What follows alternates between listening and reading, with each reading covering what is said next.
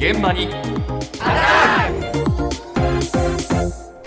え今朝の担当はディレクターの中村智美さんなんですが今日はですね、はい、安倍元総理の国葬の当日ということで、えー、中継に出てもらっています。中村さん。はい。えー、今、私は先ほどオープニングの時に言った日本武道館から700メートルほど移動しまして、ええ、千鳥ヶ淵緑道、千鳥ヶ淵緑道の入り口に来ています。はいこの千鳥ヶ淵緑道というのは、えー、今日10時、朝10時から安倍元総理の一般向けの献花が行われる、その待機の列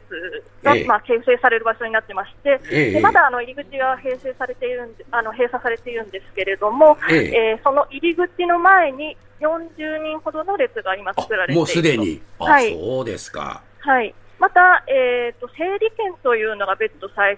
布されていて、まあ、その都度、花束を持った人が係員のもとに向かって券を受け取っているという様子も見られています。あそうですか。はい、さあちょっとここ、警備の様子でちょっと心配なことも見られまして、えー、その緑道の中の警備員っていうのはそこまで今のところ数が多くないんですね。えー、それで、えー、この緑道は今、入り口はコーンで塞がれてたり、脇道がコーンで塞がれてたりはするんですけれども、ちょっと隙間が空いてて、えー、でその車道、えー、脇を通ってる車道のところから、脇道から、はい、あの犬の散歩してる人とか、あのランナーの方とかがちょっと入って、はい、あの行っちゃって、ちょっと、まあ、警備員さんに、あここは通れないんですみたいに注意されるみたいな様子が見られていて、なんかそこまでなんか警備万全じゃないのかなって思ってしまうような様子が見られてしまいました。そうですか。はい、中村さんはあの昨日あの行われた国葬反対のデモも取材してましたよね。そうなんです、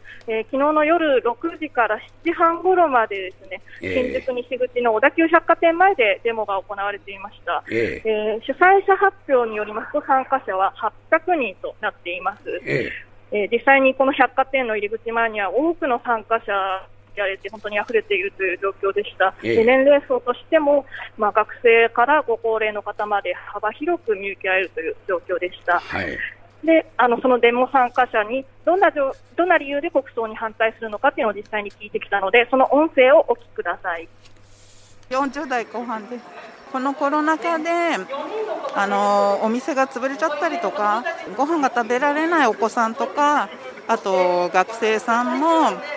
の奨学金で借金を背負ってとても大変な思いをしている人がたくさんいるのにもう死んじゃってあの葬儀も終わって骨になっちゃってる安倍さんに16億もお金を使って国葬するっていうのはちょっとよくわからない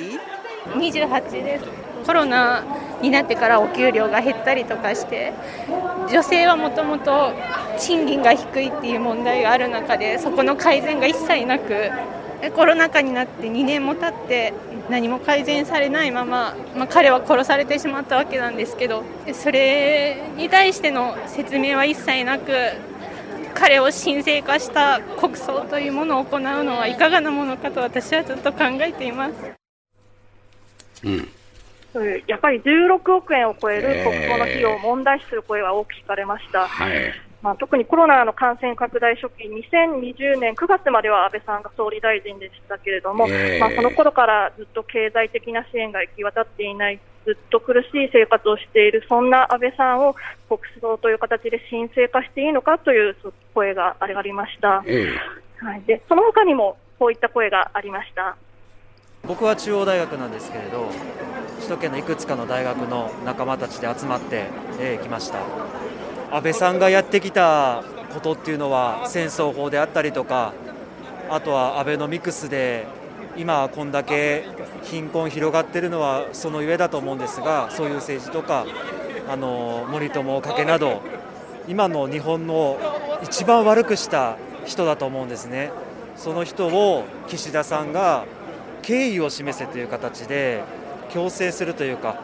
そういうのはまさにファシズムなんじゃないかというふうに頭にきます。70代です。安倍さんの業績っていう言い方にとっても疑問がありますね。口先上手で本当に少子化対策だとか女性の活躍だとか言ってきたでしょ。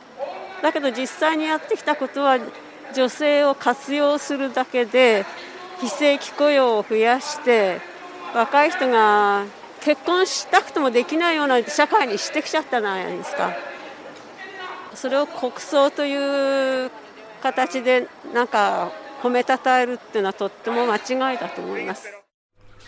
中村さん、はい、まあこういう声を聞くとえー、同時に今、あなたがいるところでは、花を手向けようという人たちもいるわけですよね。そうですね、えー、やはり分断というのを意識しますね。